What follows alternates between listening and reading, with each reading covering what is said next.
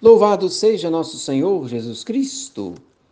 Terminando mais um dia, considerando essas verdades tão importantes a respeito da nossa confiança que devemos ter em Deus, pois Ele é Pai, nos ama e cuida de cada um de nós com seu amor providente. E o justo deve viver da fé para aumentar cada dia mais essa confiança em Deus. As nossas preocupações muitas vezes derivam precisamente da nossa pouca fé, da nossa falta de confiança em Deus. Por isso, São Paulo diz aos Hebreus: o justo vive da fé. É interessante a diferença, né? Viver com fé e viver da fé. Muitas pessoas vivem com fé porque simplesmente juntam a fé com a vida e a vida com a fé. É como se a fé fosse um apêndice, não é algo essencial da vida cristã.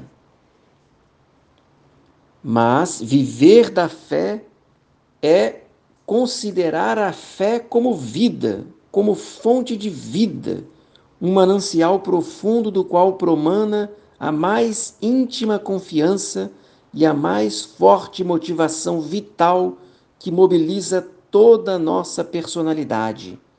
Mobiliza as nossas ideias, os nossos afetos, afeições, né? os nossos amores, os projetos, as determinações, as atitudes práticas, todas estão permeadas por uma despreocupada confiança filial, porque tudo está embasado na fé. A fé é o critério, né? Que santifica toda a nossa vida, pois a fé nos orienta para distinguir quais são os valores bons, né? Porque no mundo de hoje nós vivemos antivalores. E aí, dependendo o que é que a pessoa ama, quem a pessoa ama, o que é que a pessoa planeja, o que, é que a pessoa busca, se ela não estiver movida pela fé, ela pode viver muito tempo, dar grandes passos, porém fora do caminho e pode perder a sua alma. Reze comigo a pequena oração da manhã, ou melhor, da noite. Desculpa. Dulcíssimo coração de Jesus, recomendo-vos nesta noite o meu coração e o meu corpo para que repousem docemente em vós. Fazei que as palpitações do meu coração durante a noite sejam outros tantos louvores que ofereçais por mim a Deus.